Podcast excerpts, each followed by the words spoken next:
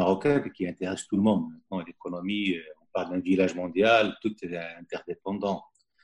Et je crois que le plus important, peut-être avant de, parler de cette évaluation de la sortie de crise, c'est que c'est de parler comment on a géré cette crise au début. Et ça, c'est un point extrêmement important. Il faut saluer d'une manière très très forte l'action de Sa Majesté, le leadership de Sa Majesté, toutes les actions qui ont été menées par Sa Majesté ou sont sous l'impulsion de Sa Majesté qui nous ont permis quand même d'éviter une grosse catastrophe. Vous savez, chaque décès est un malheur. Chaque décès, c'est source de tristesse. Et euh, les décisions qui ont été prises nous ont permis d'épargner des, milliers de vies. Maintenant, votre question, comment on a géré la sortie de crise? Moi, j'ai un principe. L'évaluation doit être faite à tête reposée. Et bien entendu, euh, toute action du gouvernement ou de quelque organisation que ce soit est toujours sujette à, critique, à évaluation. On peut bien sûr dire que, euh, et, ça c'est un point important euh, en notre faveur, en faveur du Maroc, c'est qu'il y a unanimité sur la gestion du crise. Maintenant, peut-être les questions qui peuvent se poser, sur la question de la sur la question de la communication au niveau de cette crise. Oui. Est-ce que vous est-ce que pour vous, parce que je, rappelle que vous êtes membre du bureau politique du RNI, mais avant tout, vous avez eu des responsabilités, vous avez été ministre et secrétaire d'État plusieurs fois, plusieurs fois. Est-ce qu'effectivement, le maillon faible aujourd'hui du gouvernement et de l'ensemble des composants de ce gouvernement, c'est la communication? En fait, il y a le gros péché aujourd'hui, c'est la com. Ou c'est l'action euh, C'est toujours difficile de, juger une action euh, comme ça à chaud. Moi, je crois que le gouvernement tous les acteurs ont eu à gérer une crise sans précédent, une crise euh, inédite. Bien entendu, euh, il fallait comprendre cette crise. Il fallait anticiper sur certains impacts de cette crise. Moi, je me réserve le temps d'évaluer pour plus tard parce il va falloir évaluer cette, cette gestion d'une manière globale au niveau des actions prises, au niveau des relations, au niveau de l'organisation, au niveau de la gouvernance de la gestion de cette crise. Tout ça, il va falloir par la suite tirer les enseignements parce que le plus important quand on gère une crise, c'est pas de dire que tel est responsable de tel échec ou tel autre échec, ou telle euh, euh, défaillance, c'est plutôt de dire quels sont les enseignements qu'on doit tirer, qu'on peut tirer de la gestion de cette crise, c'est parce que c'est ça qui va nous permettre de préparer l'avenir, d'anticiper. Vous savez, c'est Rachid, ça ne va pas être la dernière crise. Ça hmm. ne va pas être la dernière crise. Justement, Il faut se, préparer à d'autres crises. Ah. Maintenant, il est de notre devoir nous, en tant qu'acteurs politiques, que société civile, que gouvernement, de tirer les bons enseignements pour dire que demain, voilà ce qu'on doit faire. Comment avoir la capacité d'anticiper, d'agir pour éviter. Justement, pour agir, agir, réaction, Anis Birou, juste une petite question d'ordre politique. Aujourd'hui, est-ce que les partis qui font, qui font partie de cette, euh, du gouvernement, hein, à savoir le Parti Justice et Développement, votre formation politique, le, le RNI, le Mouvement populaire, l'USFP, est-ce qu'il y a une solidarité? Est-ce qu'effectivement il y a une gouvernance? Voilà. Est-ce que ça fait bloc? Cohésion et solidarité écoutez, il y a deux niveaux. Le premier point, il est extrêmement important, je l'avais dit, c'est euh, la mobilisation nationale derrière Sa Majesté. Euh, deuxième chose, une prise de conscience au niveau de toutes les couches de la société, au niveau de tous les acteurs. Maintenant, le gouvernement est un acteur parmi d'autres. Il est vrai, il est vrai que euh, l'image qui est renvoyée, c'est pas une image de cohésion totale. C'est pas une image d'une équipe euh, complètement solidaire. Ça, c'est la réalité. Maintenant, moi, je crois que la crise dépasse largement le gouvernement. Et ce qui est extrêmement important, ça, il faut le souligner, encore une fois, c'est l'intelligence de notre peuple, la mobilisation de nos concitoyens. Et tout ça nous a permis de faire face comme un seul corps derrière Sa Majesté pour euh, éviter que le pire euh, soit, euh, soit là. Et, oui. Quand effectivement vous dites qu'il n'y a pas effectivement une, forcément une, une vraie solidarité, c'est pas un gouvernement très soudé par vis-à-vis de toutes les parties prenantes du, du gouvernement, et qu'en même temps, parallèlement à cela, il y a des chefs d'entreprise aujourd'hui qui se battent euh, problème des trésoreries, de charges fixes, de carnet de commandes, des salariés qui ont peur de perdre leur emploi et qui entendent effectivement ben, que ceux qui sont aux responsabilités aujourd'hui, l'exécutif, eh ben, ils ne sont, ils sont pas véritablement soudés. Qu'est-ce qu'il faut retenir de ça? Non, non, attendez. Euh, il ne faut pas qu'on mélange les choses. Il faut aussi reconnaître qu'on a mis en place un comité de veille économique. Et ce comité de veille économique, il y a des personnalités euh, de, de grandes compétences. Il, il y avait une représentativité. Et la réactivité de ce comité est à saluer. Bien entendu, tout le monde est conscient que les problèmes de cette crise, on ne va pas les vivre uniquement pour un mois, pour deux mois, pour trois mois, mais les effets de cette crise vont durer deux ans, trois ans. Ils vont bien au-delà du mandat de ce gouvernement. Donc, il ne faut pas lier la crise uniquement à ce gouvernement, uniquement au temps du gouvernement.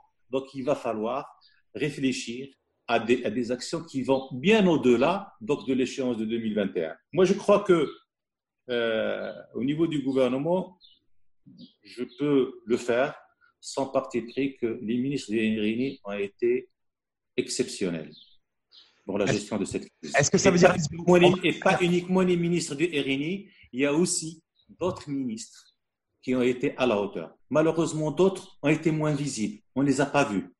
Euh, peut-être ça aussi, ça a créé une certaine confusion euh, chez nos concitoyens. On a vu certains sur le terrain agir, anticiper, bouger, impulser. Il y a d'autres peut-être qui ont été moins, euh, moins entreprenants. Ça, c'est la réalité. On ne peut pas cacher cette réalité. Et dans une équipe, c'est comme une équipe de football, là, c'est Rachid. Vous avez les Messi, vous avez les Ronaldo, et vous avez les autres qui ne sont pas au même niveau. Et en tous les cas, cette crise a révélé euh, de grandes compétences au niveau national. Cette, cette crise a révélé aussi un, un, esprit formidable au niveau de toutes les couches de la population et il va falloir capitaliser sur tout ça par la suite. Restons, je voulais rester un petit peu sur votre. Vous avez un point de terme sportif, footballistique. J'adore le sport et j'adore le foot. Et eh bien, on, eh bien, on est deux. Est-ce que ça veut dire que les métaphores ben voilà, et moi aussi d'ailleurs. Je voudrais rebondir sur cette métaphore de Cristiano Ronaldo, Messi, Neymar, donc les Galactiques. Est-ce que c'est les RNistes pour vous? Et que, et que ceux qui ont joué en deuxième, joué en deuxième division, c'est plutôt les PGDistes non, non, non, non, je, ne veux pointer du doigt personne d'ailleurs durant toute cette émission. Je ne pointerai du doigt personne. Mais en tous les cas, je dirai les choses telles que je les vois, telles que je les perçois, telles que je les, je les comprends.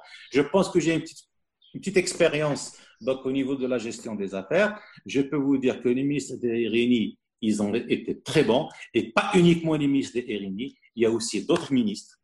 Il y a aussi d'autres ministres qui ont été sur le terrain, qui ont bien travaillé, qui ont agi parce que c'était le temps de l'action, c'était le temps de l'action en temps réel. Il fallait pas attendre, il fallait pas, euh, je veux dire, euh, euh, ne, ne, pas réagir, il fallait être là. Quand il y a une crise, il faut mouiller sa chemise. Même hors, de, crise, il faut mouiller sa chemise. Dans une crise, encore plus. Et, celles et ceux qui disent, bah, qui vous écoutent et qui seraient tentés de vous dire, Anis Birou, ok, d'accord, mais la loi de finances rectificative que doit que doit ou qui était censé présenter Mohamed Metchaboun depuis plusieurs semaines, elle est où? Ben Écoutez, je ne peux pas vous répondre, je ne suis pas au gouvernement, mais ce que je sais, c'est que c'est Mohamed Metchaboun que je connais très très bien. C'est un concentré d'intelligence, c'est une grande compétence nationale, c'est quelqu'un qui a les idées claires. Et, bien entendu, face à une crise de cette ampleur, de cette violence et de, des conséquences euh, qu'on risque d'avoir, il, va trouver le bon équilibre entre des choix difficiles à faire. Il va falloir euh, dynamiser l'économie, il va falloir préserver l'emploi, il va falloir relancer l'économie, il va falloir faire face aussi euh, à la rareté de l'argent. Donc tout ça, euh, euh c'est Mohamed Chaboun et avec ses équipes, je suppose, qui va mettre ça sur la table. Alice Birou, simplement sur un, un, aspect, vous avez dit, bon, le comité de veille économique a mis en place euh, un certain nombre de mesures en s'appuyant sur le, oui, le, fonds spécial, le fonds spécial Covid. Oui, mais juste, par exemple, aujourd'hui, euh, on est euh, le lundi 29 juin. Dans deux jours, ça sera le 1er juillet.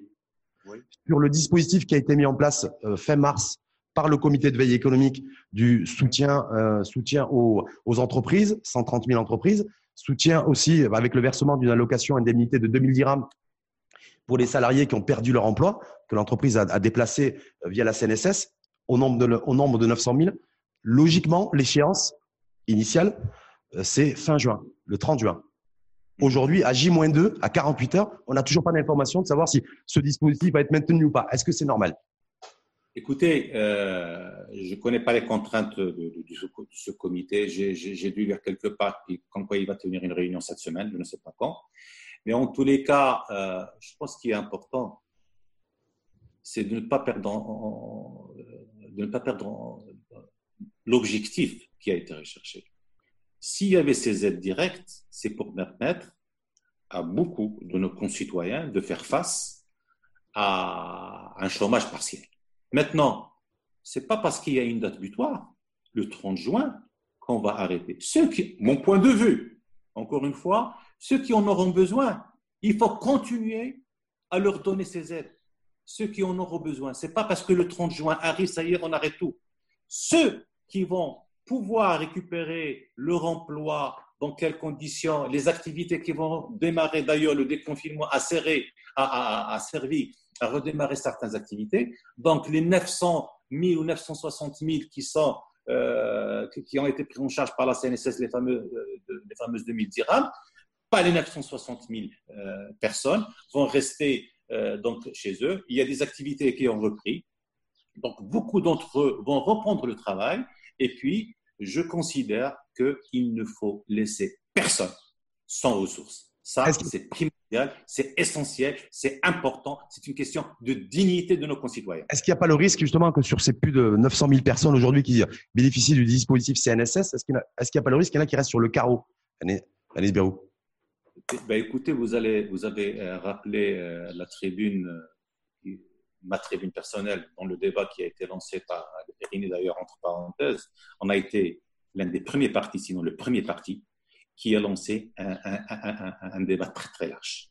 Nous avons lancé le débat de corona, le corps après Corona. Hmm? C'est-à-dire, juste quelques jours après le confinement, nous sommes dit, monsieur, le, c'est Aziz, notre président, a lancé ce débat et il l'a ouvert pas uniquement aux militants de RNI, à tout le monde il a ouvert à tout le monde. Il y a les militants de RNI, les membres du bureau politique, les, les sympathisants, les Marocains d'étrangers, tout le monde. Qu'est-ce que j'avais dit dans cette tribune Si vous vous rappelez, je n'étais pas le seul à dire ça. C'est que il faut tout faire pour ne laisser personne sur le Bien entendu, ça, c'est l'objectif. Est-ce qu'on arrivera? Certainement pas. Mais il faut se rapprocher au maximum de cet objectif. L'objectif essentiel de la gestion de cette crise, c'est que notre, nos entreprises retrouvent leur bonne santé, que le dynamisme économique revienne. Bien entendu, si on redynamise nos entreprises, si le, comment dirais-je, si l'activité revienne, ben forcément ces entreprises auront besoin de maintenir ces emplois et peut-être même demander davantage. Et on reviendra à ça tout à l'heure parce que je pense que oui, oui, tout à fait. dans votre introduction pour le plan de relance, qu'est-ce que nous proposons, etc. Complètement. Mais juste, juste euh, sur, sur, le, sur le, fait qu'aujourd'hui, euh, il y a les, des entreprises qui auraient ficelé, ou en tout cas auraient préparé avec un état d'avancement conséquent des plans sociaux. Il y a une question de fond aujourd'hui, l'attente, c'est est-ce qu'il faut conditionner l'aide publique, l'argent public qui pourrait être destiné à des entreprises, avec comme contrepartie la préservation de tous les emplois au sein de l'entreprise ben, écoutez, euh, bien entendu, toutes les mesures qui sont prises par l'État, par le comité de vigilance, les, crédits qui ont été mobilisés, qui vont être mobilisés en faveur des entreprises, il y a une condition importante. Il y a des conditionnalités qu'il va falloir discuter avec l'entreprise. Moi, je parlerai plutôt d'un pacte, et je pense que je ne suis pas le seul de parler de ce pacte, parce que l'après-Covid, concerne tous les acteurs de notre société, pas uniquement de, notre économie. Et il faut qu'on travaille dans la sérénité par la suite. Il faut que l'entreprise puisse avoir de la visibilité, il faut que les employés puissent avoir de la visibilité, il faut que tous les acteurs puissent avoir de la visibilité. Quand je dis de la visibilité, nous avons fait face à, à une crise exceptionnelle, donc forcément, on doit mettre en place des mesures exceptionnelles. Et bien entendu, il n'est pas question, de mon point de vue, de donner des crédits euh, garantis par l'État sans qu'il y ait un, accord entre l'entreprise et l'État pour préserver autant que faire se peut l'emploi. Comment le préserver? Ce n'est pas uniquement quelque chose qui se décrète, le, préserver par évoluer l'activité, par euh, apporter les réformes qu'il faut au niveau de, des entreprises. Et là, je reviens à un point essentiel. Vous savez, euh, j'ai beaucoup aimé, euh, j'ai parlé de métaphore, quelqu'un a parlé quand, quelqu'un vient au service des urgences, qui a un problème cardiaque. La première des choses, il faut, il faut le réanimer.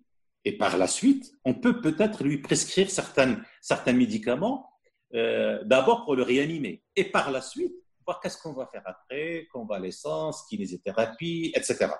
Donc maintenant, il faut sauver l'entreprise. L'urgence, c'était la trésorerie. Maintenant, il faut sauver les emplois, mais c'est l'aubaine dont je parlais tout à l'heure, c'est l'occasion pour rendre notre entreprise plus compétitive, c'est l'occasion pour réorienter nos activités, c'est l'occasion pour prendre en considération ce qui se passe autour de nous. Sauf qu'aujourd'hui, la réalité, c'est que, me semble-t-il en tout cas, c'est qu'il va falloir choisir ou préserver tous les emplois, ou préserver la survie de l'entreprise, parce que m'appuyant une fois de plus avec votre métaphore, et aller beaucoup plus sur le soutien à l'investissement, transformation, compétitivité, productivité de l'entreprise et pas forcément soutenir tous les emplois. Donc, il va falloir certainement choisir.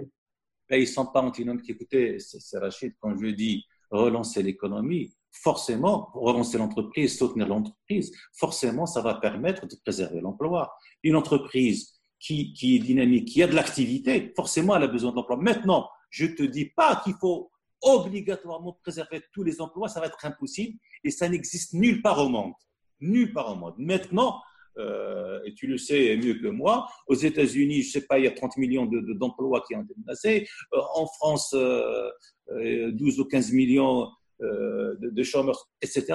Donc, il n'y a pas une économie au monde qui va sortir indemne de cette crise. D'ailleurs, au niveau même de la croissance, et vous le savez, vous savez pratiquement 190 pays 190 pays vont connaître une contraction de leur, de leur économie. Une récession économique mondiale, de toute façon. Mais Anis Birou. C'est mondial, c'est planétaire quand vous avez pris ces exemples, effectivement, où il y a eu des, destructions massives d'emplois dans différents pays dans le monde, mais quand on regarde de près, si vous avez pris l'exemple de la France ou des États-Unis, qui ont des modèles sociaux complètement différents, en France, c'est l'État qui s'est engagé fortement sur le chômage partiel en termes de financement.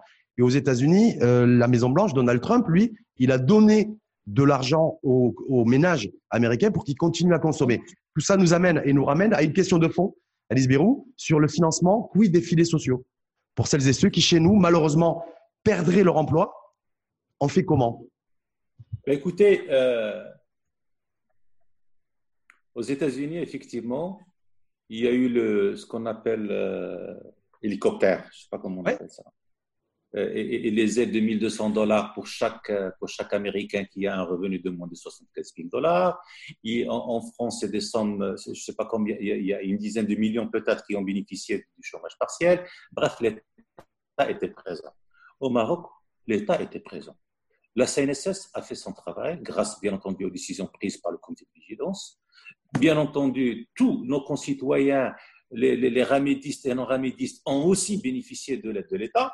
Maintenant, maintenant, je pense qu'il ne faut pas se dire soit je fais du soutien à l'entreprise, soit je fais de la protection sociale. Non, non, c'est Rachid. Je fais d'ailleurs la priorité absolue, et ça vous allez le retrouver, je suppose, je suppose dans tous les cas chez nous, au RNI, la priorité numéro un, c'est la protection sociale. C'est la protection sociale. Numéro un. Nous, on est un parti qui euh, prône le, soutien à l'entreprise, qui veut que ce soit l'entreprise qui crée de l'emploi. Encore une fois, on l'a dit, on le redit, on le dira même demain, c'est l'entreprise qui est la locomotive de l'économie, c'est l'entreprise qui crée de la richesse, c'est l'entreprise qui crée de la valeur ajoutée. Bien sûr, le rôle de l'État, c'est d'être un, État, l'État régulateur, l'État habilitant. On parle de l'État habilitant pour permettre donc de, mettre à la disposition de, l'entreprise les ressources humaines de qualité qui ont la compétence qu'il faut. Donc, il faut de la protection sociale, il faut du soutien à l'entreprise. Sauf qu'Alice Bérou, c'est comment on finance la protection sociale. On l'a dit tout à l'heure, il y a deux pays diamétralement opposés que vous avez cités, à la fois les États-Unis et à la fois la France, où c'est deux modèles complètement différents. Chez nous, aujourd'hui, ça se passe comment À la lumière de ce que vous avez d'ailleurs également souligné, le Covid a, révélé aussi des défaillances, des défaillances structurelles chez nous. On le voit sur les bordereaux CNSS aujourd'hui, ce que ça coûte à l'État pour financer le dispositif CNSS et RAMED et, Ramédistes et non, ramédistes. Le financement aujourd'hui de la protection sociale, est-ce que le RNI serait favorable à ce qu'il y ait une, réflexion de fond sur comment on finance la protection sociale? Est-ce qu'il faut, par exemple, revoir les crédits et les budgets alloués à la caisse de compensation? Clairement, au lieu de financer la bouteille de gaz, on financerait une indemnité perte d'emploi, des allocations de chômage. Est-ce que c'est ça qui, est-ce qu'il y a une réflexion qui doit être menée dans ce sens? Et très vite ben Écoutez, euh, on est tous d'accord que la caisse de compensation et l'effort qui est fait par l'État, malheureusement, ne, ne, va pas à ce qui le mérite réellement. Euh, quand vous avez parlé, par exemple, du gaz butane, est-ce que réellement ce sont les couches qui en ont besoin? Parce qu'il y a beaucoup d'autres qui qui, qui, ont bénéficié, qui en profitent, alors qu'ils n'ont pas le droit de bénéficier de cet effort de l'État qui doit aller à ceux qui le, le méritent.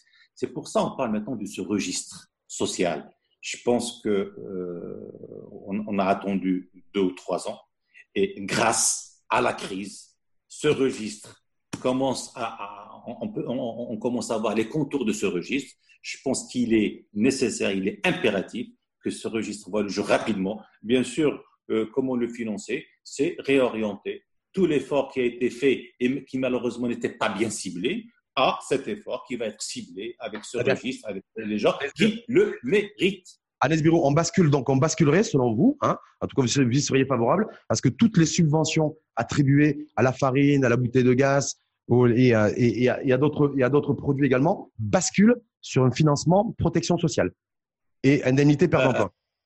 Euh, euh, non, j'ai pas dit toutes les subventions. Oui.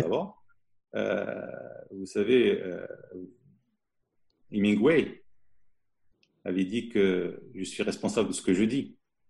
Je ne suis pas, je ne suis pas responsable de ce que tu comprends. Oui. Ce que j'ai dit, je n'ai pas dit toutes les subventions de, de, de, la caisse de compensation. Moi, je dis qu'il va falloir euh, évaluer tout ça. Euh, beaucoup de chemin a été fait. On a évalué. Je prends par exemple le sucre. Pour nous, par exemple, le sucre, euh, pour plusieurs raisons, et des raisons médicales aussi, des raisons médicales aussi, et ça a été fait dans beaucoup de pays, le sucre a été taxé. Moi, je ne vois pas pourquoi on va continuer à subventionner le sucre. Je préfère, c'est vrai que le sucre, il est consommé par beaucoup de couches démunies, je préfère que grâce à cette aide directe, qu'il puisse acheter son sucre au prix coûtant. Bien. Alors que le sucre, comme je disais, je ne vois pas pourquoi. Il y a les pâtisseries, il y a les... bref, beaucoup de choses. Et puis des raisons médicales avec le, le diabète qui explose un peu partout, etc. Je ne vois pas pourquoi l'État continuerait va, continuer à subventionner le sucre, par exemple. Par exemple, là-dessus, effectivement, parce qu'il y avait un engagement qui avait été pris aussi. Et ça, ça figure dans notre programme. Par un ministre, par un ministre qui est RNiste d'ailleurs, qui s'appelle Aïssa Renouch, qui est patron du RNI, ministre de, l'Agriculture, avec le plan Maroc vert. La première version d'ailleurs, hein. première version, deuxième version, c'est si on avait réussi à développer la culture de la betterave, euh, qui permet de produire du sucre, on, aurait, on serait peut-être aujourd'hui pas forcément dans l'obligation de le subventionner. Bah, écoutez, euh, si, on, si, on a si on à un certain moment, parce qu'effectivement, il est consommé par beaucoup euh, de couches euh, démunies. vous savez, moi j'ai fait beaucoup d'enquêtes quand j'étais étudiant et même après. Et quand vous allez dans des montagnes, dans des douars reculés, ben, ce qu'on consomme, c'est le thé, le sucre, pratiquement à longueur de journée. Quand je parle du thé, c'est beaucoup de sucre et, donc ça pèse énormément dans le budget de, ces familles démunies. Donc il était tout à fait normal de subventionner le sucre.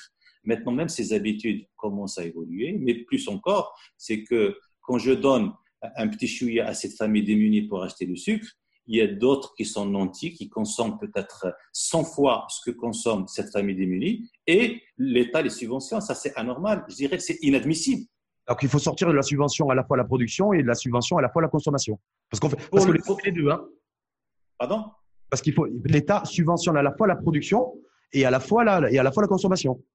Ben, écoutez, je pense que le programme qui a été présenté par le ministre de l'Agriculture euh, dans Maroc Vert a permis à notre agriculture euh, de connaître une transformation, une transformation profonde, a permis d'augmenter sensiblement les revenus des agriculteurs, des agriculteurs Maintenant, avec le Maroc Green, euh, donc on, va encore plus loin avec le, le, travail pour émerger une classe moyenne agricole, avec le travail pour faire émerger des jeunes entrepreneurs agricoles, donc avec la valorisation d'un million d'hectares de terres collectives.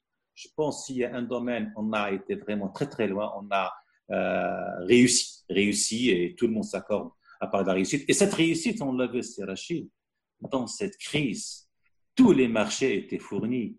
On n'a eu aucune pénurie. Si on n'a eu aucune pénurie, parce qu'on a réussi la politique des barrages lancée par Sa Majesté Hassan Allah parce qu'on a eu la, politique du Maroc vert lancée par Sa Majesté Mohamed VI et c'est parce qu'on a eu ce choix, parce qu'on a fait ce choix, qu'on a pu quand même traverser cette, cette crise sans aucun problème. Tous les marchés étaient fournis de tous les produits. Hum. je voulais revenir sur le sur parce qu'on a parlé d'agriculture, mais, mais, ce que je voulais voir avec vous, c'était le par rapport à la tribune du, patron du RNI, Isaac Renouch, mi-avril. Vous avez vous avez fait référence d'ailleurs tout à l'heure en disant qu'il avait que c'était le RNI qui avait ouvert le débat sur ou austérité budgétaire ou relance de l'économie via l'endettement. Donc, ça n'avait pas manqué d'ailleurs de, de, faire réagir Driss Azami Idrissi, l'économiste en chef du PJD, que nous avons reçu ici même il y a 15 jours, qui lui n'était pas du tout en ligne et d'accord avec, euh, avec le RNI et avec Aïza Khenouch en disant nous, pas d'endettement tout de suite et surtout pas brutal. Il faut y, faut y aller mollo mollo. Et euh, il, faut, il faut aussi préserver les, les, les sacrifices consentis par l'État depuis un certain nombre d'années, alors que Aïza Khenouch et le RNI, eux, appellent, et en considérant que c'est la seule alternative, à l'endettement et l'endettement massif, s'il le faut, pour relancer l'économie ce débat-là aujourd'hui, on en est où? Écoutez, Rachid, il faut oser. Il faut, euh, je pense, si Azami, euh, on a été ensemble au gouvernement, c'est quelqu'un que je respecte beaucoup, mais que je ne partage pas du tout ce point de vue. Moi, je crois si on continue à voir comme ça, des choses de cette façon-là, eh ben, on ne sortira pas de cette crise et les choses vont s'aggraver encore plus. C'est le moment de, de, de, de faire des chocs. C'est le moment de, de, briser cette orthodoxie budgétaire. Écoutez, euh, on parle de déficit. Vous savez, il y a des déficits qui sont inutiles, il y a des déficits qui, sont, utiles. Il y a des dettes qui sont utiles, il y a des dettes qui sont inutiles. Ce qui est valable au niveau de l'État, c'est valable au niveau d'un ménage.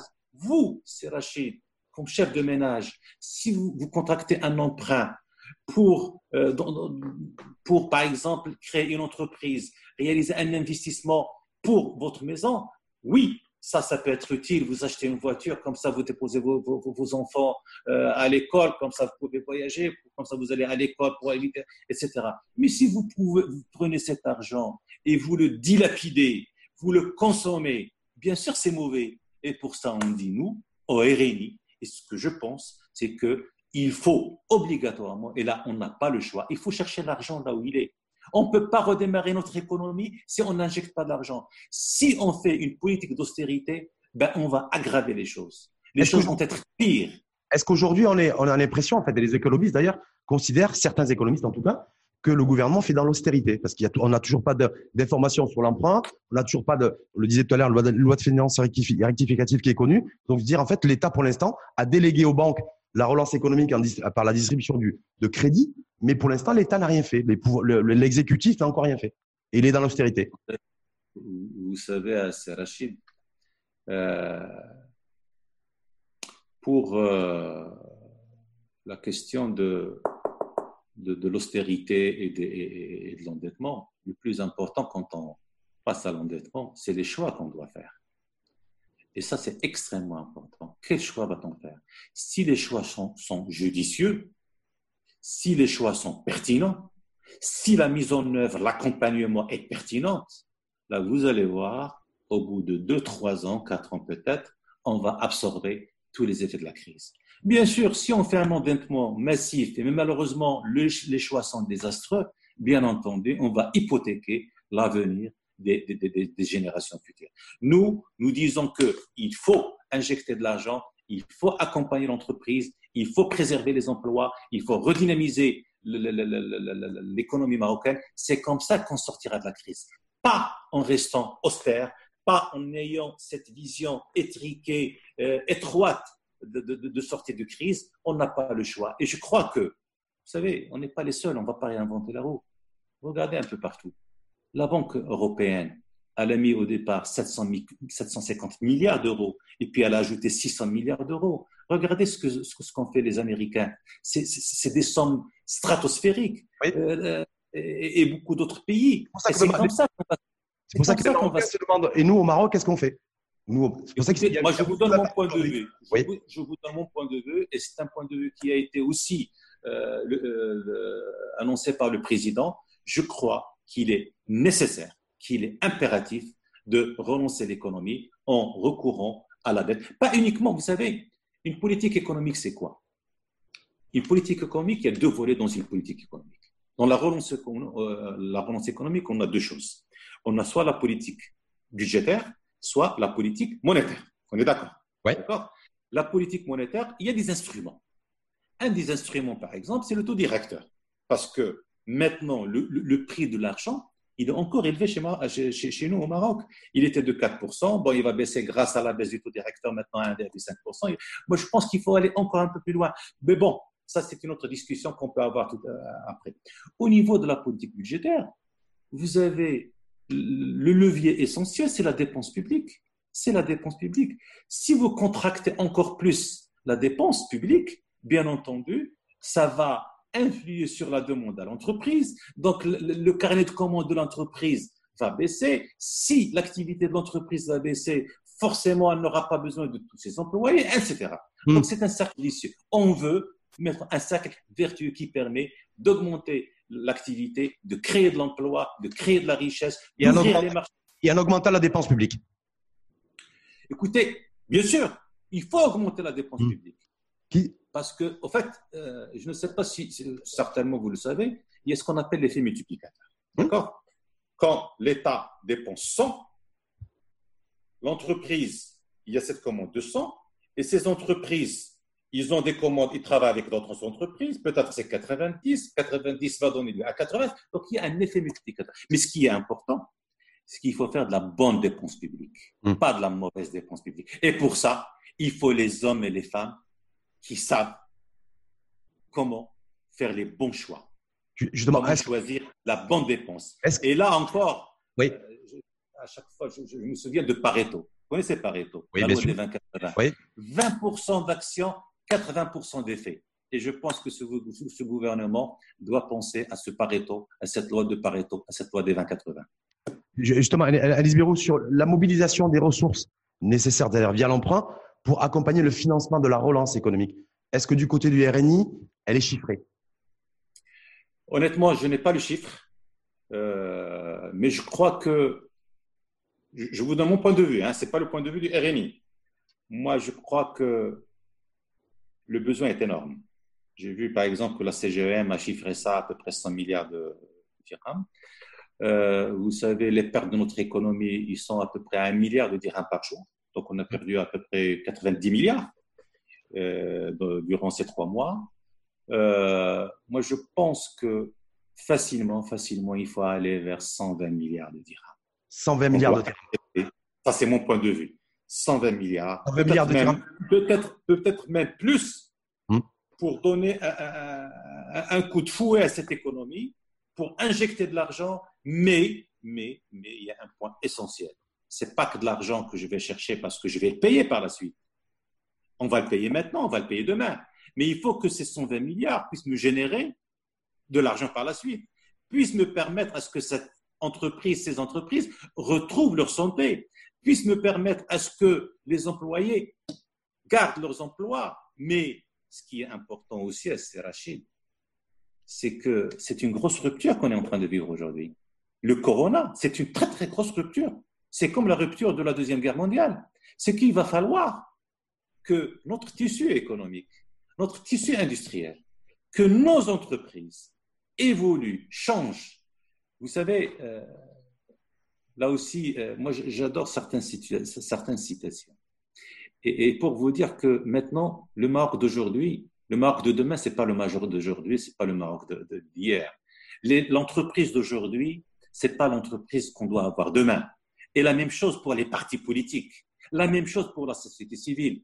Darwin, qu'est-ce qu'il avait dit? Il avait raison. Les êtres humains, les, les êtres vivants qui survivent, ce ne sont pas les plus intelligents, ce ne sont pas les plus forts, mais ceux qui s'adaptent au changement. Il faut que tout le monde s'adapte à ce grand changement. Et ce grand changement, il n'est pas uniquement interne, il est au hmm. niveau international. La géopolitique mondiale est en train de... revenir. Alice Bérou, parce qu'il me semble, il me semble involontairement, certainement d'ailleurs, vous avez oublié un acteur dans le Maroc post-Covid qui va changer. Il n'y a pas que l'entreprise. Vous avez parlé des, citoyens, de, tous les écosystèmes. Mais est-ce que l'État, l'État d'abord doit changer? Est-ce que la gestion aujourd'hui de l'État, de la masse salariale, de l'administration, de, la, relation entre l'administration et l'administré, les services publics, est-ce que d'abord, c'est d'abord l'État qui doit faire son, je veux dire, qui doit se réinventer? L'État, c'est quoi? C'est quoi la définition de l'État? L'État, c'est le gouvernement, c'est le Parlement, c'est les institutions, c'est tout ça, c'est l'État. Quand je dis le Maroc de demain est différent forcément, qu'on le veuille ou non, du Maroc d'hier, du Maroc de la crise, eh bien, obligatoirement, tout le monde doit intégrer cet élément, ce paramètre. On doit évoluer, on doit travailler différemment, on doit réfléchir différemment, on doit prendre en compte tout ce changement qui est autour de nous. En fait, le changement doit commencer par nous. Nous-mêmes, nous devons changer au niveau d'un certain nombre de choses, au niveau des valeurs qui, prévalent à un certain moment. Beaucoup maintenant parlent est-ce que la mondialisation, pas mondialisation, etc. Beaucoup parlent, par exemple, de relocalisation. Beaucoup parlent de, du travail à distance, de l'enseignement à distance, de la digitalisation. Tout ça, c'est des changements énormes. Est-ce qu'on est prêt pour digérer tout ça? Est-ce qu'on est, euh, on, on, va être parmi la locomotive ou bien on va subir toujours avec un temps de retard Je crois que les, atouts que nous avons, l'effort qui a été fait, ce que nous avons montré, en tous les cas, moi, je suis très, très confiant de notre capacité à évoluer, à changer, à être présent. En tout cas, on pourra juger sur pièce et en même temps, on n'a pas le choix. On va basculer sur, donc vous disiez à peu près, il faudra peut-être et certainement au moins 120 milliards de, de dirhams à emprunter sur les marchés internationaux pour pouvoir financer la relance, euh, la relance économique. Quid des secteurs d'activité? Vous avez fait référence tout à l'heure à ces ministres RNIS qui ont été omniprésents pendant la gestion du, du Covid. Donc, on peut dire Moulah Alami en charge du commerce, de l'industrie et de l'écononie numérique. Euh, Mohamed Ben Chaboun, ministre de l'économie euh, et, et, des finances. Je pense que vous pensiez prioritairement à eux, à Isaac de l'agriculture. Oui, oui, il a fait d'excellent travail. Cette manne financière qu'on va emprunter, qui va se traduire par des, une pression fiscale plus accrue demain, et donc un impôt qui va être payé par tous les Marocains de conséquence de l'emprunt, on doit soutenir quel secteur prioritairement selon vous? Est-ce que c'est l'industrie? Bah, euh, écoutez, euh, là, vous posez une très, très bonne question. Euh, d'ailleurs, depuis, depuis, le début, vos questions sont très bonnes et pertinentes. c'est Rachid. Je pense qu'il faut qu'on sorte un peu de, de, ce que nous avons toujours vécu, de ce que comment nous avons toujours réfléchi auparavant. Et là, il faut qu'on sorte de, de, nos paradigmes. Euh, vous savez, il faut qu'on réinvente un petit peu notre façon de faire. Euh, vous avez fait un peu de mathématiques, je suppose, au collège. Au lycée aussi, d'ailleurs. Oui. Au lycée. Vous vous rappelez, Rachid, quand on a commencé, on, nous parlait des, nombres entiers, l'ensemble n. Pour nous, on était conditionné qu'il n'y avait que l'ensemble n. 0, 1, 2, 3. Et puis par la suite, on découvre qu'il n'y a pas que l'ensemble n. Il y a l'ensemble z. Parce qu'on peut avoir moins 1, moins 2, moins 3, moins 4. Et puis après, on découvre qu'il y a aussi l'ensemble R, les nombres réels, racines. Et puis après, on découvre qu'il y a l'ensemble euh, des nombres complexes. I carré égale moins 1, pour nous, c'était. Ça veut dire quoi? Pourquoi je donne cet exemple? Ça veut dire qu'il faut réfléchir différemment. Ça veut dire qu'il faut agir différemment. Quelles sont les priorités de demain? L'économie numérique, on ne peut pas faire l'économie de l'économie numérique. C'est essentiel. Le monde de demain, c'est un monde de du numérique, la digitalisation. Il faut obligatoirement un effort considérable d'être fait dans, dans, dans, dans, ce secteur. La, la transition énergétique. On ne mm. peut pas faire l'économie de la transition, la transition énergétique. D'autant plus que nous avons quelques, années d'avance par rapport à beaucoup d'autres pays. Nous avons fait beaucoup d'efforts, les énergies renouvelables, le travail du masin, etc. Troisième volet, donc, j'ai parlé d'économie numérique, j'ai parlé de la. L'économie numérique, on a pris beaucoup de retard. Hein L'économie numérique, là, nous avons pris beaucoup de retard, y compris par le ministre de tutelle, Moulay Alami, qui a peut-être plus priorisé l'industrie et le plan d'accélération industrielle que l'économie numérique selon les, les acteurs du secteur. Ouais. Le, bilan de Moulay Alami, il est excellent. Euh, tout le monde en témoigne, ce qu'il a fait dans les tissus industriels, les masques, respirateurs, etc. D'ailleurs, pas plus tard qu'hier, j'ai vu euh, un communiqué que, même les, les, thermomètres thermiques, euh, il y a une start-up qui commence à les produire. Tout ça, c'est très, très bien.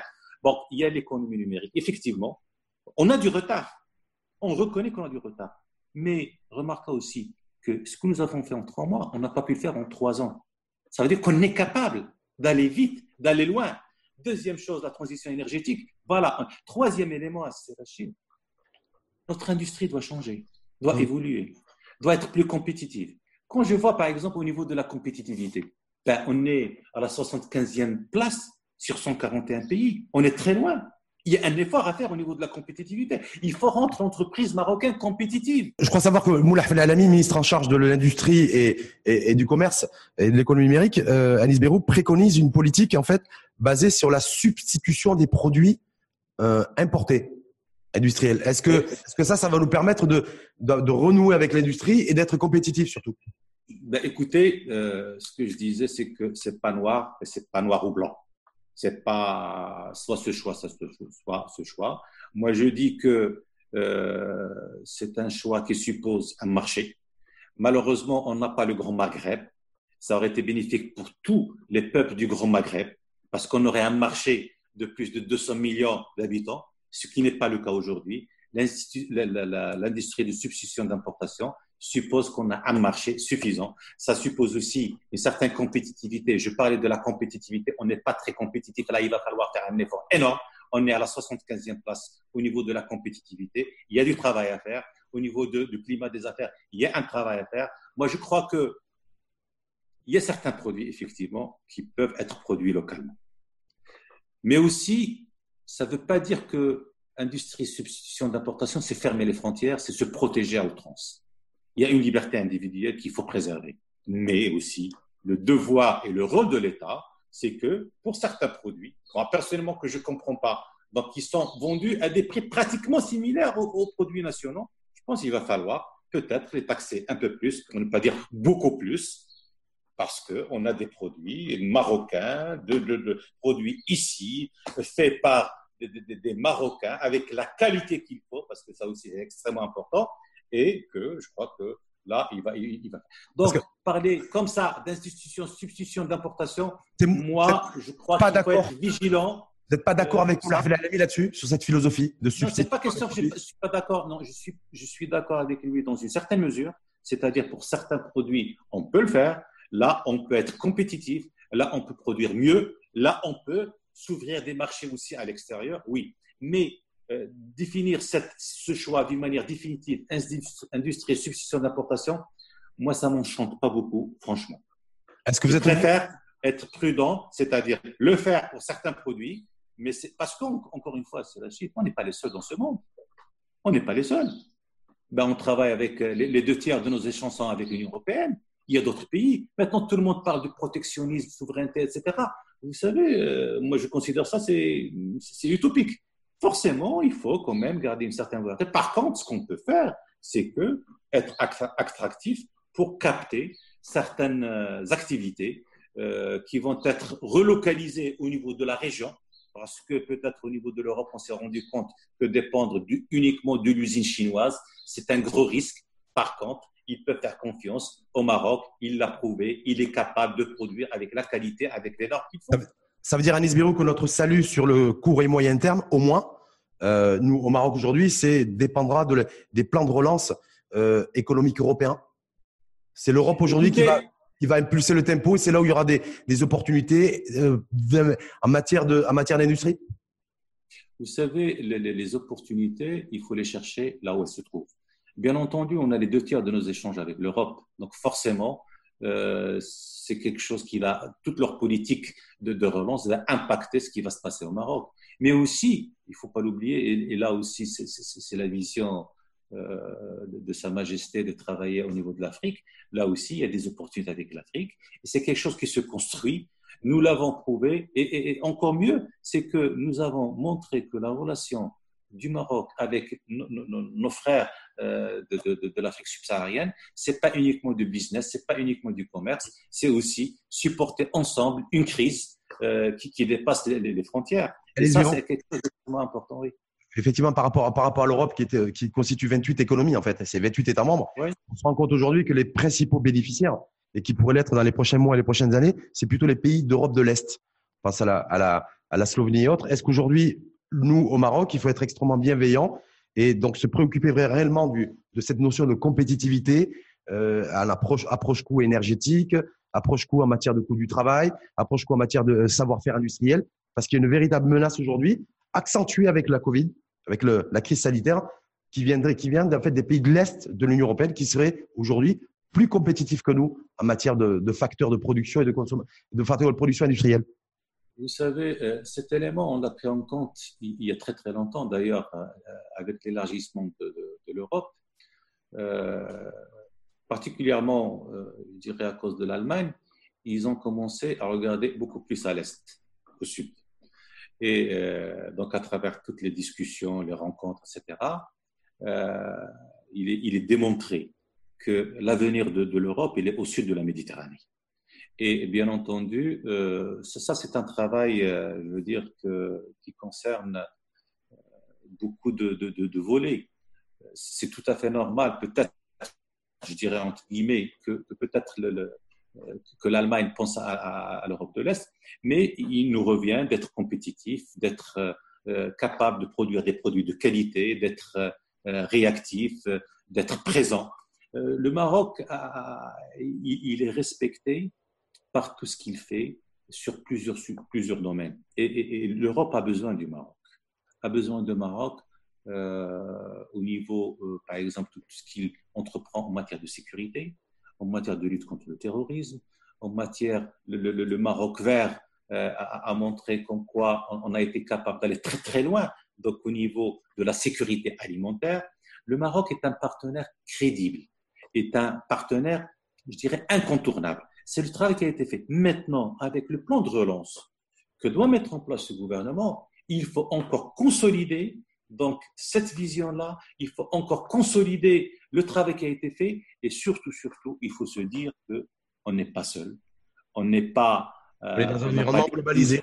On est dans un environnement globalisé, il y a de la concurrence, il y a de la compétition et celui qui va gagner, celui qui va produire un produit de qualité, celui qui va comprendre que la transition énergétique est essentielle, est inévitable, celui qui va comprendre que la digitalisation est essentielle, est inévitable, celui qui va comprendre ce que c'est que la sécurité alimentaire, ainsi de suite. Celui qui va comprendre que l'élément central de toute politique, quelle qu'elle soit, c'est l'élément humain, c'est l'être humain. Et c'est ça la philosophie, d'ailleurs, de toutes les, les, initiatives, actions qui ont été menées par Sa Majesté pour faire face à cette crise. Donc ça veut dire, Alice qu'en tout cas, de toute façon, dans cette période post-Covid aujourd'hui, eh le rapprochement entre, entre le Maroc et l'Union européenne, entre, entre Rabat et Bruxelles, va être de plus en plus significatif au, niveau, au niveau économique, en tout cas dans un premier temps. Je, je, pense qu'il est important de diversifier les marchés. Ça, c'est quelque chose de, je veux dire, d'évident. Bien entendu, il faut que le Maroc travaille sur la diversification des marchés. Il y a le marché américain, le marché canadien, il y a euh, le prolongement au niveau des pays subsahariens. L'Europe est un partenaire essentiel, incontournable pour le Maroc.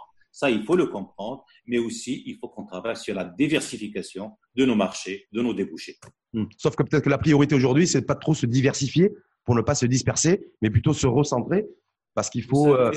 Oui. L'un des, des éléments les plus importants, je pense, dans le changement qu'on, doit apporter, c'est un changement au niveau des structures, au niveau de la structure de notre économie. Et ça, on ne peut pas l'avoir demain, on ne peut pas l'avoir dans trois mois, dans quatre mois. C'est quelque chose qu'il faut amorcer tout de suite, mais qui va nous permettre justement de faire face à tous les défis de demain et de nous permettre aussi d'avoir les produits qui peuvent répondre à des besoins ici et là. Nous avons parlé de la digitalisation, nous avons des ingénieurs, nous avons des jeunes magnifiques qui ont des capacités extraordinaires, mais notre rôle, c'est de les accompagner, c'est de leur permettre de libérer, libérer ces énergies, libérer ce et surtout faire imploser les résistances aussi, les lobbies qui peut-être qui ont fait que, que la, digitalisation et l'économie numérique ne s'est pas développée beaucoup plus. Je pense au mobile payment et autres. Mais après l'industrie, Alice Bérou, je voulais aborder aussi un sujet parce que c'est plus d'un million et demi d'emplois et c'est un sujet qui a été directement impacté par le par le Covid, par le Covid 19, c'est le secteur du tourisme. Beaucoup aujourd'hui, beaucoup d'inquiétudes. Les hôteliers, les restaurateurs, les employés, les chauffeurs de taxi, les cafés, les restaurants. Euh, Marrakech, qui est notre capitale touristique d'ailleurs, est toujours confinée parce qu'ils sont toujours en, en, en, en deux. Par rapport à cet enjeu-là, aujourd'hui, qu'est-ce qu'on peut faire? Que propose le RNI Quelle est la marge de manœuvre? Si demain on emprunte, il y a un emprunt colossal pour soutenir ce secteur-là, est-ce qu'il n'y a pas le risque de le soutenir à fond perdu? Comment, comment on peut faire? Ben, Écoutez, euh, le secteur du tourisme, il fait travailler, je pense, en emploi direct et indirect un peu plus de 2 millions de, personnes. Euh, il y a aussi le secteur de l'artisanat, où il y a un nombre extrêmement important qui travaille dans le secteur de l'artisanat. C'est un secteur que je connais assez bien, puisque j'ai été à un certain moment responsable du secteur.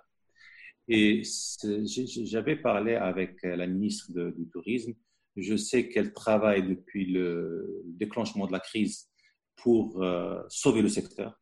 C'est un secteur qui a été touché au niveau international. Vous savez, j'ai lu quelque part, c'est pratiquement 350 millions d'emplois qui sont menacés au niveau du secteur du tourisme. La baisse des recettes a chuté d'une manière vertigineuse. Je pense qu'on on est à 40-45% parce que les deux premiers ont été bons.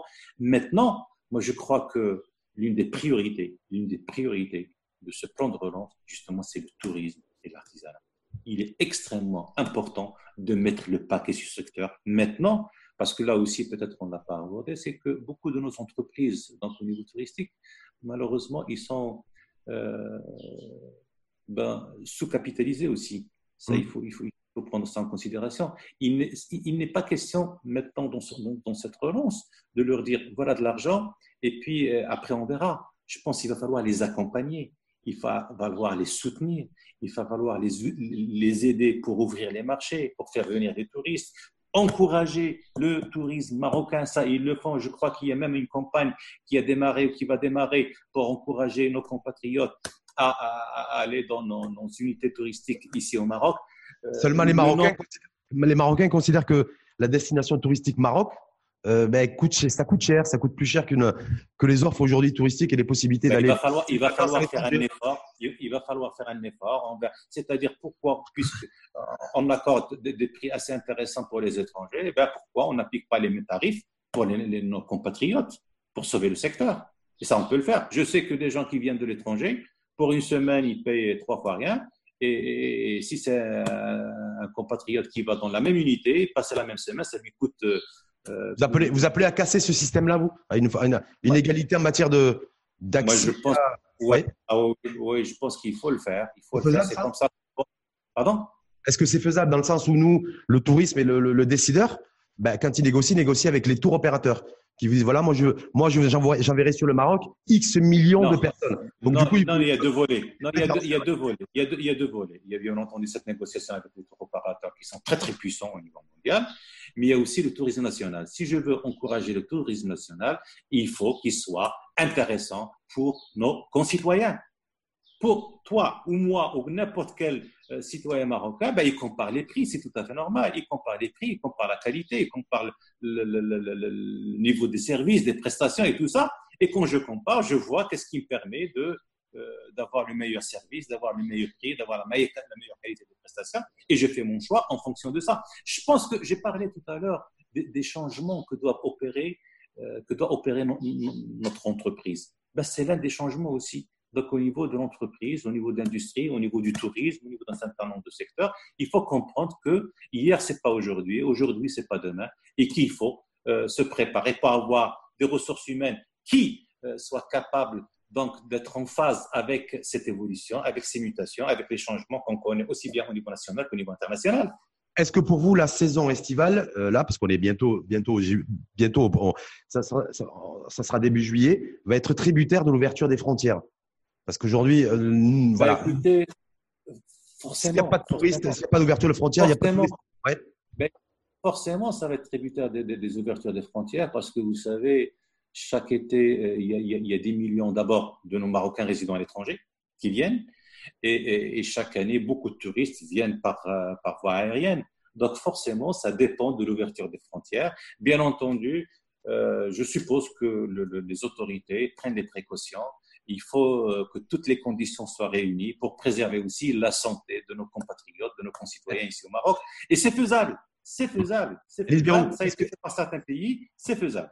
Est-ce est-ce que c'est faisable pour vous, selon vous, que par exemple les, euh, ben, les Marocains résidant à l'étranger, c'est intéressant parce que je rappelle que vous avez été ministre, d'ailleurs en charge des Marocains du monde, que celles et ceux qui viendraient cette année passer leurs vacances, passer les d'ailleurs fin juillet, soient mis en quarantaine. Est-ce que c'est quelque chose qui est non, non, non, non, Écoutez, écoutez, je ne vais pas partir passer mes vacances, par exemple, quelque part et pour être en quarantaine. Ça, c'est pas possible. Je pense qu'il faut que cette formule, c'est le plus important, sont les tests. Ce qui a été fait dans certains pays, à ma connaissance, c'est que il y a un test qui est fait à l'aéroport. D'ailleurs, c'est pour ça qu'on demande aux gens de venir quatre heures avant. Il y a un test qui, fait, qui est fait à l'aéroport. S'il est négatif, donc il peut euh, prendre sa place dans l'avion. Et à l'arrivée, il y a un autre test qui est fait. Euh, s'il est négatif, ben, il va passer ses vacances tranquillement. S'il est positif, bien sûr qu'il va en quarantaine. Donc, euh, je ne vais pas partir quelque part pour être confiné dans une pièce euh, de 12 mètres carrés. Non. Là, vous êtes, donc, vous êtes favorable, vous, Alice Bérou, euh, que, que les, en fait, que les personnes qui décident de se rendre au Maroc cet été, marocains du monde essentiellement d'ailleurs, soient, en fait, on les puisse les tester à la frontière Moi, je pense qu'il faut prendre les précautions qui sont d'usage dans beaucoup de pays pour préserver la santé des Marocains. Et ça, ça passe obligatoirement par un, dépistage massif, par des tests au niveau des aéroports. Je pense dans une, dans une première phase, on n'a pas, on, n'a pas le choix. Il faut absolument, euh, je pense que dépister. Comme ça, on est sûr que la personne qui va rentrer euh, n'est pas positive. Et sinon, elle va propager le virus. Et, il y a un effort important qui est fait, qui, qui est fait au Maroc. Donc, il faut quand même euh, prendre en considération tout ça. Ça veut dire qu'il va falloir mobiliser des millions de tests de dépistage. Pourquoi pas? Et euh, On a été capable de les produire. On a été capable de les produire. On les produit ici. Les, tests, pourquoi pas? Les tests de dépistage, on les importe, on les achète, on les a achetés d'Asie. Ben moi, j'ai entendu dire que peut-être il y a quelques boîtes qui les produisent ici. Moi, je suis pas sûr. C'était il y a un mois. Sûr, mais en tous les cas, écoutez, euh, la santé n'a pas de prix. S'il faut les importer, s'il faut importer des millions, eh ben, il faut importer des millions. Et c'est ce qui se fait partout dans le monde. Si on a un besoin, il faut le faire.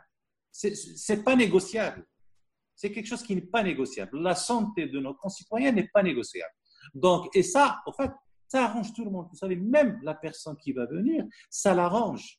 Parce que lui non plus, il ne veut pas propager le virus, il ne veut pas contaminer sa famille, ses amis, ses proches, ses voisins, etc. Donc, c'est quelque chose qui est dans l'intérêt de tout le monde. Dernière et s'il faut le faire, il faut le faire. Très bien. En tout cas, Alice Biro, lui, demande à ce que la mobilisation maximale de tous les le tests de dépistage pour que celles et ceux qui décideraient de venir passer leurs vacances au Maroc soient testés. Moi, je dirais qu'il faut prendre toutes les précautions qu'il faut. Maintenant, il y a des spécialistes pour ça. Euh, donc, euh, c'est à eux de se prononcer. Pour, moi, mon, mon, mon humble avis, il faut, il, faut, il faut prendre la précaution qu'il faut. Il faut ouvrir à mon avis, il va falloir à un certain moment ouvrir les frontières parce qu'on ne peut pas rester fermé, mais avec les précautions qu'il faut. Il y a, il a peut-être euh, quelque chose d'assez intéressant maintenant dans l'évolution de, de, la gestion de cette crise. On est passé d'une responsabilité de l'État à une responsabilité individuelle, aussi au niveau national. Maintenant, quand il s'agit demain d'ouvrir les frontières, je pense qu'il y a une responsabilité et de l'État et individuelle de l'État parce que c'est elle qui gère les frontières. Donc forcément, il y a une responsabilité de l'État. Donc il faut prendre toutes les précautions qu'il faut pour que la personne qui rentre euh, rentre euh, testée négativement sans aucun problème. En tout cas, l'Union européenne aujourd'hui a décidé, je crois que d'ailleurs ils vont voter aujourd'hui pour l'ouverture des frontières aux pays hors, hors, euh, hors UE, dont le Maroc fait partie. Je crois qu'il y a une quinzaine de pays. Donc l'Europe va ouvrir ses frontières, donc reste à nous, le Maroc, de les ouvrir aussi. Ben, je suppose que les autorités vont évaluer tout ça, vont évaluer les risques, vont évaluer les dispositions à mettre en place et, la bonne décision va en sortir, Inch'Allah. Dernière petite question. C'est pas la question piège de dernière minute, mais sur les élections 2021, je sais que c'est peut-être pas le, voilà, c'est pas la séquence du moment, c'est pas la priorité du moment. C'est-à-dire, voilà, le RNI toujours en ordre de bataille, Isaac Nouch, cap 2021. Écoutez, euh, depuis 2016, il y a un travail énorme qui est fait au niveau du RIMI. Euh, nous avons été sur le terrain pratiquement tout le temps. Euh, chaque semaine, il y a des réunions sur le terrain. Euh, on a lancé le programme 100 villes, le programme des 100 villes. Au niveau international, je pense la région la plus dynamique si on compare tous les partis politiques au niveau de la région 13, c'est celle qui est euh, gérée par le, le. C'est pas parce que je suis le coordonnateur, mais c'est la réalité. Tout le monde, tout le monde le dit. Euh, donc, c'est un parti qui délivre. Il y a des idées, il y a de la production. Il a, on a un projet de société. On travaille chaque jour, chaque jour, chaque jour. Donc, je crois que, euh, pour résumer, on le fait pour nos concitoyens, on le fait pour le Maroc de demain, parce qu'on a confiance dans notre pays. Alice Bérou, et le Aïzer Nouch, il est, il est comment aujourd'hui? Bah, Politiquement. oui, oui, c'est un très bon président. Il a, il a, connu quelques. C'est un, un, un, non, non, c'est un très bon président. C'est un grand manager de, de, de, du RNI. Euh, il, a, il a insufflé euh, un, un, souffle magnifique. Il y a du travail. Il va à une grande vitesse. Maintenant, au niveau du bureau politique, au niveau de toutes les instances du parti, au niveau local, au niveau régional, au niveau provincial, tout le monde travaille pratiquement à la même vitesse. Grâce à lui, on a créé des organisations pareilles qu'on n'avait jamais eu auparavant. On a l'organisation des jeunes, l'organisation des femmes, des avocats, des experts comptables, des médecins, etc. Et toutes ces organisations étaient très dynamiques lors de cette crise. Ils ont été présents. L'organisation des médecins, ils ont fait un travail magnifique. La, la, région 13 a fait un travail magnifique. Les Marocains résidents étrangers, ils ont contribué massivement au fonds Covid. Ils ont organisé des conférences tout le temps. On a été présents avant la crise, pendant la crise, on le sera, Inch'Allah, après la crise. Est-ce qu'il est n'y a pas le risque, ce sera la dernière, dernière question, Anis Bérou, de se retrouver, euh, que le RNI hein, se retrouve pris en étau en fait, aux élections entre le PJD et l'Istiklal de Nizar Baraka? Et que du coup, euh, vous soyez. Euh, voilà, Écoutez, euh, on ne se pose pas cette question en, contre qui. Nous, on fait notre travail en notre, en, en notre âme et conscience. Nous avons un projet pour notre pays. Nous avons vu quelles sont les, lacunes, les défaillances les, opportunités pour notre pays. Nous avons les hommes et les femmes pour. Nous avons les compétences pour. Donc, pour nous, ce qui est extrêmement important, c'est de servir ce pays, c'est le servir par son intelligence, par l'effort, par sa loyauté. Et je pense que euh, ce qu'on est en train de faire quand même, c'est un grand changement au niveau d'un parti politique. C'est une transformation du, du euh, ces dernières années. Merci en tout cas à vous, Anis Bérou. Merci. Merci, Merci. Merci infiniment. Je rappelle que vous avez été ministre en charge des Marocains du monde, mais comme vous l'avez également souligné, parce que vous avez été plusieurs fois secrétaire d'État, c'est pas Oui, deux fois. Secrétaire d'État, alphabétisation, éducation formelle et, et, euh, également artisanat. Exact. Oui, c'est artisanat, voilà. Donc, merci une fois de plus à vous et euh, bonne fin de journée. Puis à très bientôt. Merci. Merci à toi aussi et merci beaucoup. Au plaisir.